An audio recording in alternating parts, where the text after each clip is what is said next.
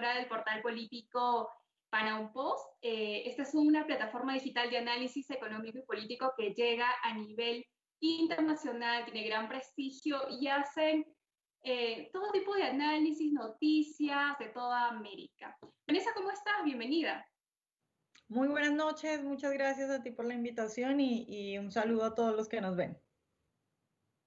Vanessa, queríamos comenzar para poder saber cómo va la situación en Colombia, ¿no? Hemos estado viendo que hay ciertos miembros de la FARC que ya componen eh, o son parte del Congreso, ¿no? Aquí en Perú eh, también vemos mucho activismo político de parte de esta esta izquierda extrema que defiende a terroristas, ¿no?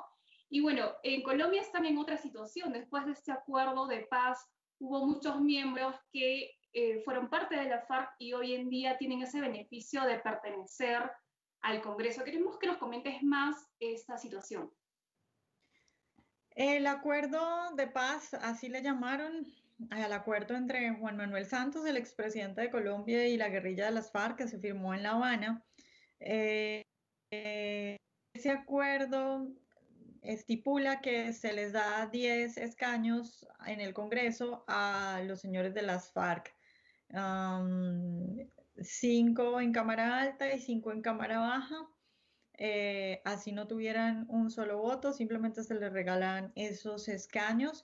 Entonces, pues por cuenta de Juan Manuel Santos, del expresidente Juan Manuel Santos en el Congreso colombiano, hay en este momento nueve porque, bueno, uno de ellos em, se voló, se fue. Eh, y, entonces hay nueve señores de las FARC en el Congreso colombiano, pero al mismo tiempo las FARC siguen haciendo lo mismo que hacían antes. Em, de hecho, hoy eh, hicieron un atentado contra varios militares. Em, seis militares murieron.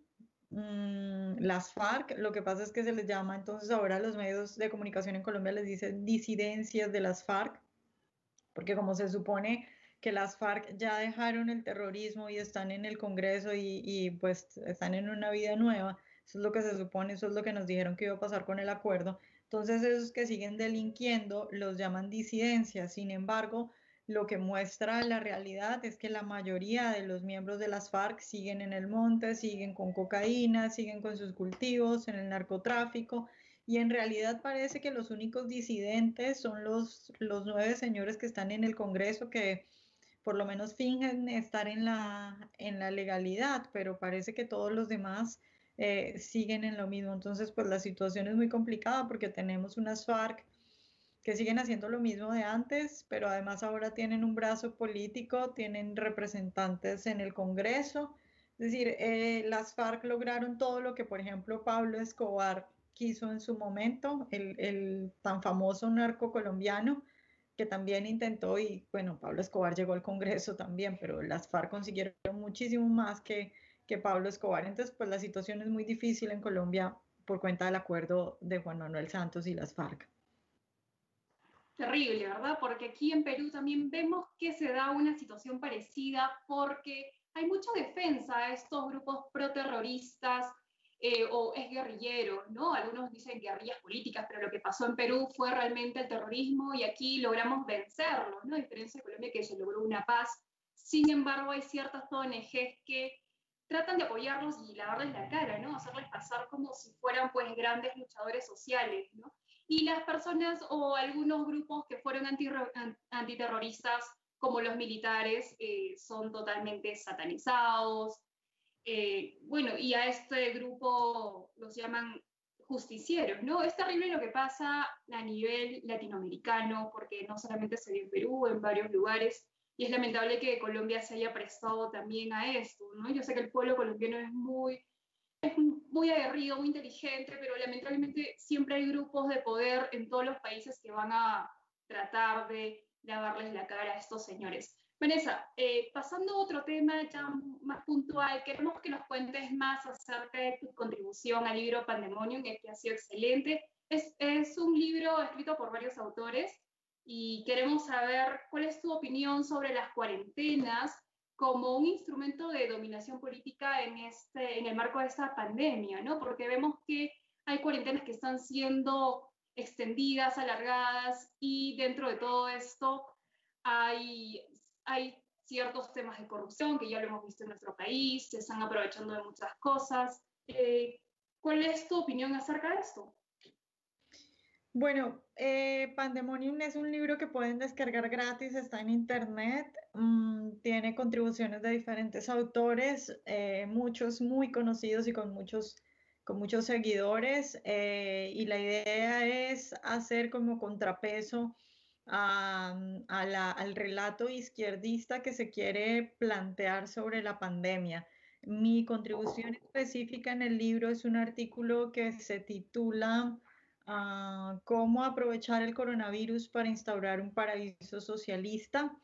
Eh, y hablo un poco de cómo el coronavirus ha hecho que los gobiernos eh, izquierdistas, estatistas o como le quieran llamar, tengan, tengan la facilidad de poder sacar en incluso días eh, cuestiones que en una situación de normalidad a un político izquierdista le hubiera costado años poder sacar adelante. Eh, el coronavirus además ha avanzado eh, en varias etapas que son las etapas que llevan a cabo los socialistas cuando llegan al poder y que de nuevo les cuestan mucho tiempo y mucho trabajo. Entonces, por ejemplo, una de las primeras cosas que hacen los socialistas cuando llegan al poder es crear una red clientelar eh, gente a la que le dan cosas a cambio de sus votos, a cambio de su apoyo.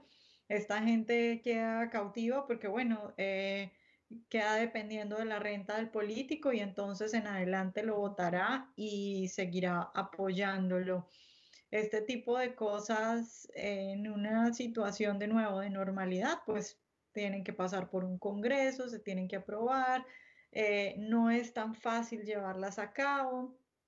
Sin embargo, por cuenta del coronavirus, lo que vemos es que muchos gobiernos pues simplemente han aprobado esto súper fácil y súper rápido porque bueno, dicen es que el coronavirus está matando a la gente de hambre, tenemos que darles comida y darles auxilio. Entonces, eh, primero le quiebran las piernas a la gente, luego le dan muletas y, y les dicen, bueno, si no estás conmigo te vas a quedar sin las muletas porque lo que han hecho es impedirnos salir a trabajar. Entonces, cuando nos estamos muriendo de hambre, nos tiran migajas, limosnas.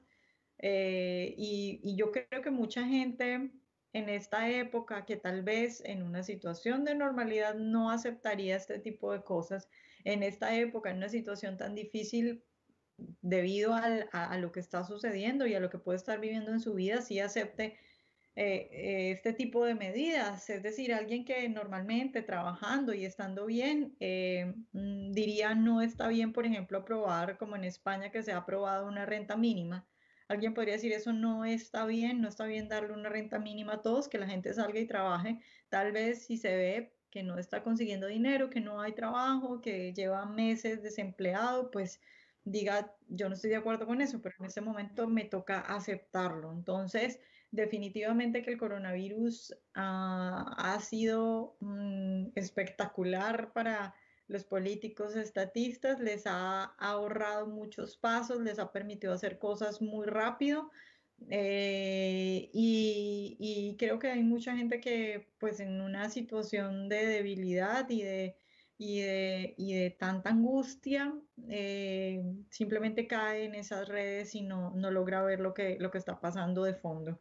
Entonces, pues nada, situación, estamos en una situación muy difícil en general, es un momento muy complicado en el que, en el que creo que tenemos que intentar abrirle los ojos a la gente y explicarle lo que puede haber detrás de todas estas medidas. Claro, porque se entiende que una cuarentena razonablemente puede durar un mes o máximo dos meses, ¿no? Pero estamos viendo que en muchos lugares se están extendiendo y incluso en nuestro país, ¿no? Llevamos varios meses en esto, eh, no sé cómo está en otros países. En Estados Unidos eh, no es una cuarentena obligatoria, ¿verdad? Estados Unidos, eh, como, como tú sabes, se maneja con mucha libertad cada estado, entonces, pues dependiendo de la situación en cada estado están las normas. Yo, por ejemplo, que estoy en Washington, la verdad nunca sentí nada diferente, es decir, obviamente eh, los restaurantes y los bares estuvieron cerrados por un tiempo, pero siempre pude salir cuando quise, siempre pude, no sé, hacer un asado en el antejardín, reunirme con la gente que quisiera. Eh, entonces, eso muestra, eso es un punto muy importante que muestra mm, de nuevo lo efectiva que es la descentralización y la libertad, eh, porque no tiene sentido, por ejemplo, cerrar todo un país, obligar a todo el país a que esté encerrado cuando hay lugares del país en los que no hay, no sé, ni un solo caso. Entonces, pues acá se maneja todo mm, descentralizado y tienen bastante libertad los estados eh, y eso es un punto muy bueno. Claro, además el sistema de salud latinoamericano lamentablemente pues no es tan bueno como otros países o Europa o Estados Unidos, ¿no? Y a la larga pues los resultados van a ser los mismos o por ahí, ¿no? Van a estar eh, con cuarentena o sin cuarentena. Lo, lo, mejor que se puede dar tal vez es una cuarentena parcial como tú lo mencionas. Eh, sabemos bien que los efectos de la pandemia traen eh, resultados negativos en el ámbito económico. ¿Qué soluciones desde la perspectiva económicamente liberal considerarías para que estas personas, sobre todo estos grupos microemprendedores, comerciantes, algunos que tienen negocios, eh, quieren abrir, ¿no? Porque ya se les está eh, tratando de, prohibir todo esto, ¿no? ¿Qué, ¿Qué, crees que sea bueno o positivo para ellos, ¿no? ¿Se debe reprimirlos o deberíamos ofrecerles condiciones adecuadas para que ellos puedan comerciar?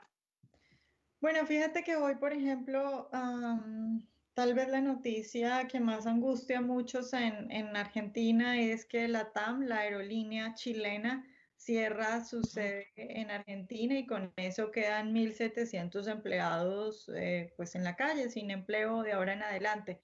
La TAM lo que dice es intentamos negociar con el gobierno y con los sindicatos para que nos permitiera reducir salarios y despedir a algunas personas como no nos dejaron, nos tocó cerrar nuestra filial en Argentina.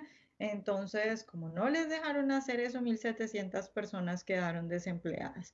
Esa es una muestra de cómo supuestamente los gobiernos, los sindicatos, estos grupos que, dicen ayudar a las personas, lo único que hacen es perjudicarlas. Ah, lo que más necesitamos en estos momentos es la mayor libertad posible, la mayor flexibilidad posible, sobre todo en el mercado laboral, que es tan importante eh, en la economía y que eh, casi nunca se toca porque, mm, no sé, a la gente le suele, eh, suele ser muy sensible el tema de la economía laboral, del salario mínimo, de permitir que se despida gente fácilmente. entonces es un tema que, que no se toca mucho pero es un tema muy importante y creo que, que ese es uno de, las, de los pilares fundamentales si los países quieren recuperarse rápido de esta crisis. Necesitamos que le permitan a empleado y empleador negociar libremente su salario que fíjate que es muy curioso porque muchos, muchos empleados entienden esto, que bueno, cuando uno es empleado y está trabajando, creo que es algo lógico, el otro día yo entrevistaba al presidente de FENALCO, que es la Federación Nacional de Comerciantes en Colombia, y él me decía que muchos dueños de comercios le habían contado que sus empleados le habían dicho, mire, si usted en algún momento necesita rebajarme el sueldo, rebájeme lo que yo entiendo, pero no me eche. Entonces, los empleados entienden eso, entienden que es una situación difícil, entienden que si el negocio o no está funcionando o está funcionando en una porción menor al 50%, pues evidentemente no se le puede seguir pagando el mismo sueldo porque no hay cómo. Los que no entienden eso son los gobiernos, los políticos que están tan alejados de la realidad. Muchos políticos toda su vida han eh, mamado de la teta del, del, gobierno, entonces no saben lo que es trabajar y no entienden estas cosas y los de los sindicatos pues tampoco. Entonces necesitamos que den libertad para eso, eh, para contratar y despedir fácilmente, para bajar sueldos, para, para que negocien en general las condiciones de trabajo. También también es necesario los impuestos. hay países que lo están haciendo muy mal, como España, donde el gobierno lo que dice es que en este momento lo que hay que hacer es cobrarle muchos más impuestos a los empresarios. eh, si, si en este momento no se hace el mayor esfuerzo posible para que las empresas puedan continuar, es decir, lo que tenemos que intentar en este momento es que esas empresas durante estas cuarentenas que sigue viviendo Latinoamérica no se quiebren, no cierren para que cuando vuelvan a salir los países y vuelvan a, estar en una normalidad, los, los empleados vuelvan a su trabajo y no hayan quedado desempleados. Entonces necesitamos dejar de cobrarle, o por lo menos disminuir los impuestos. No tiene ningún sentido que una empresa que no está, que no está eh, recibiendo nada de dinero porque está cerrada, le sigan cobrando impuestos. Entonces, creo que esas son dos cuestiones básicas y las más importantes que se deberían tener en cuenta y que lastimosamente hay muchos gobiernos que no las están llevando a cabo. Sí, es lamentable, ¿no? Por ejemplo, en nuestro país hemos visto que estos pequeños eh, comerciantes o, bueno, tratan de ya no depender de los bonos del Estado, porque aquí se les da una miseria que lamentablemente eso no les alcanza para vivir y prefieren salir, pero vemos la reacción del Estado muy violenta porque les quita eh, la mercadería, sus negocios, mientras que a las grandes empresas eh, que son aliadas del gobierno, eh, son, eh, están siendo favorecidas por montos como parte de un plan de Reactiva Perú, que se les está ofreciendo un montón de dinero para que puedan reactivar, pero a los pequeños prácticamente se les está dejando de lado, ¿no? Esperemos que si es que hay una solución para esta, todas estas personas, tanto sean empresarios chicos, grandes, eh, se trata de manera igual, ¿no? Porque ya hemos visto que los amigotes del gobierno, ¿no? Esos, eh, esos empresarios grandes o también llamados empresarios eh, se aprovechan de esto. ¿Qué opinión tienes al respecto? Yo creo que eso depende de cada país, por supuesto.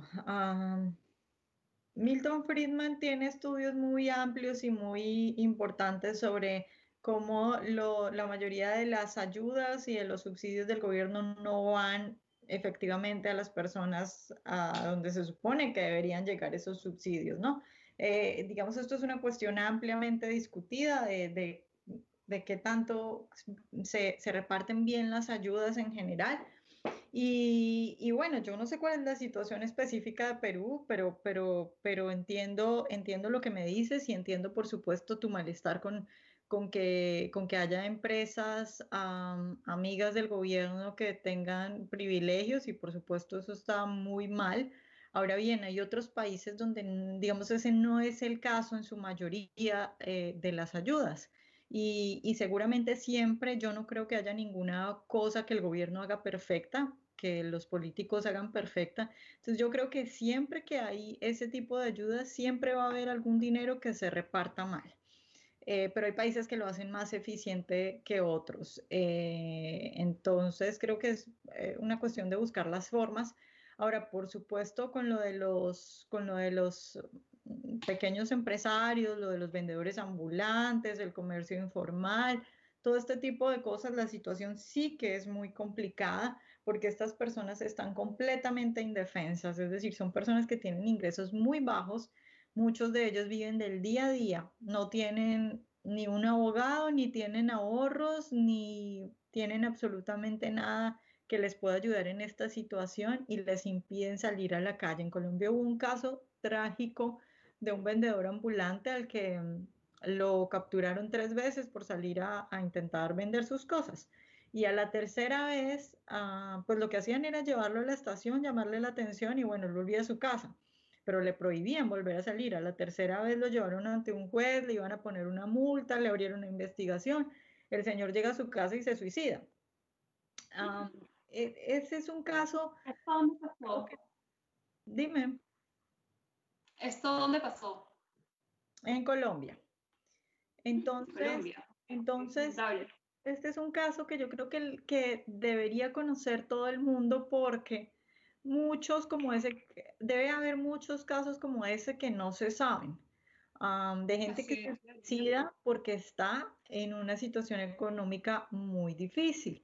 Y es un caso importante de explicarle a la gente porque muchos de los que tienen, digamos, voz en medios o de los que tienen influencia en redes, eh, gracias a Dios y afortunadamente podemos tener ahorros, podemos trabajar desde casa, podemos aguantar dos, tres meses, eh, pero la mayor parte de la población en nuestros países no puede hacer eso y eh, para mí es algo evidente que si a la gente le impiden salir a la calle y trabajar uno o dos meses, pues o se van a morir de hambre o se van, la van a pasar de verdad muy mal o se van a suicidar, pero de verdad que no la están pasando bien. Sin embargo, hay mucha gente para la que eso no es evidente. Entonces hay mucha gente que dice, y uno los entiende, porque bueno, tienen tal vez una buena intención, pero están siendo bastante ciegos al decir cosas como, como claro, es que es irresponsable que salgan, entonces la policía tiene que ser muy seria y mantener a la gente en sus casas.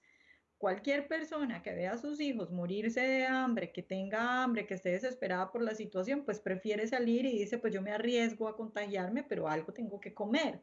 Y, entonces esos casos debiéramos explicárselos a la gente, mostrárselos a la gente para, para ponerle cara a lo que están viviendo millones de personas y para que entiendan que, que eh, no se puede condenar a la gente a, a, a, morir, no se puede condenar a la gente a aguantar hambre durante uno o dos meses. Y, y, mm, y es necesario que se haga excepciones con esta gente que, que tal vez Tal vez lo que debió haber hecho la policía en ese caso fue exigirle que tuviera un tapabocas, que tuviera unos guantes, que no sé, que alrededor de él no hubiera una multitud, que no creo que la hubiera porque todo el mundo está encerrado, pero cosas así, pero no prohibirle salir a gente que tiene, que tiene hambre y que su único sustento es lo que puede conseguir en la calle. Claro, lo, lo más razonable sería brindarle condiciones adecuadas para que esa gente pueda vender, ¿no? Pero bueno, esperemos que reflexionen nuestras autoridades. Eh, Vanessa, queríamos preguntarte sobre estas protestas vandálicas antirracistas que se están dando en Estados Unidos, aprovechando que tú estás allá, queremos que nos cuentes más, ¿no? Porque a veces los medios nos venden una información totalmente tergiversada. Eh, queremos ver eh, de, de, qué se trata todo esto, ¿no? Porque de un momento a otro la narrativa progresista decía no salgan, se van a contagiar, hay, eh, el coronavirus va, se va a extender, pero después de esto eh, salen en masa, eh, salen a hacer protestas y no solo protestas pacíficas, ¿no? Como, que, como lo que es lo razonable, sino que empiezan a incendiar carros, a quemar, a saquear comercios y queremos eh, saber qué, qué opinión tienes al respecto y nos comentes más cómo se ha dado todo esto allá en Estados Unidos. Sí, efectivamente, efectivamente lo que está pasando en Estados Unidos es la verdad increíble. yo no creí que, yo no creí que, que, en Estados Unidos algo así pudiera llegar tan lejos porque ya hemos llegado a, cosas absurdas. Hemos visto eh, blancos arrodillados pidiendo perdón por ser blancos en casi que, eh, no sé, ritos eh, astronómicos, astrológicos, no sé, una cosa como paranormal, unas cosas que uno no entiende. Eh, una censura completa, por ejemplo, en medios de comunicación, creadores de series saliendo a pedir perdón, que porque en su serie no había gente negra, una completa locura todo lo que está pasando en este país eh, y me, me, preocupa mucho porque Estados Unidos tiene una tradición muy importante de defender las libertades, de ser un país que entiende eh, muchas cosas que otros países no entienden, que en Latinoamérica no entendemos, por ejemplo acá la primera enmienda, la segunda enmienda, la gente como defiende el porte de armas y que llegue a pasar esto es supremamente preocupante y eso nos muestra eh, la inteligencia, la astucia, el poder de todos estos grupos que no son más que una nueva izquierda, que en el fondo fíjate que lo que pide esta gente es que Trump eh, caiga y, que, y que caigan en general los republicanos y que en general es la izquierda la que suba al poder. Entonces son disfraces de ambientalismo, feminismo, pro LGTBI y ahora racismo, pero es evidente y ellos mismos lo dicen que lo que quieren es que Trump caiga y que los demócratas eh, lleguen al poder acá en Estados Unidos. Entonces, pues nada, eh, una vez más haciendo la izquierda lo que sabe hacer y, y, y no sé, avanzando demasiado en un país en el que yo pensé que no podían avanzar tanto. Terrible. No, bueno, nos sorprende que esto suceda allá en Estados Unidos, el país de la libertad.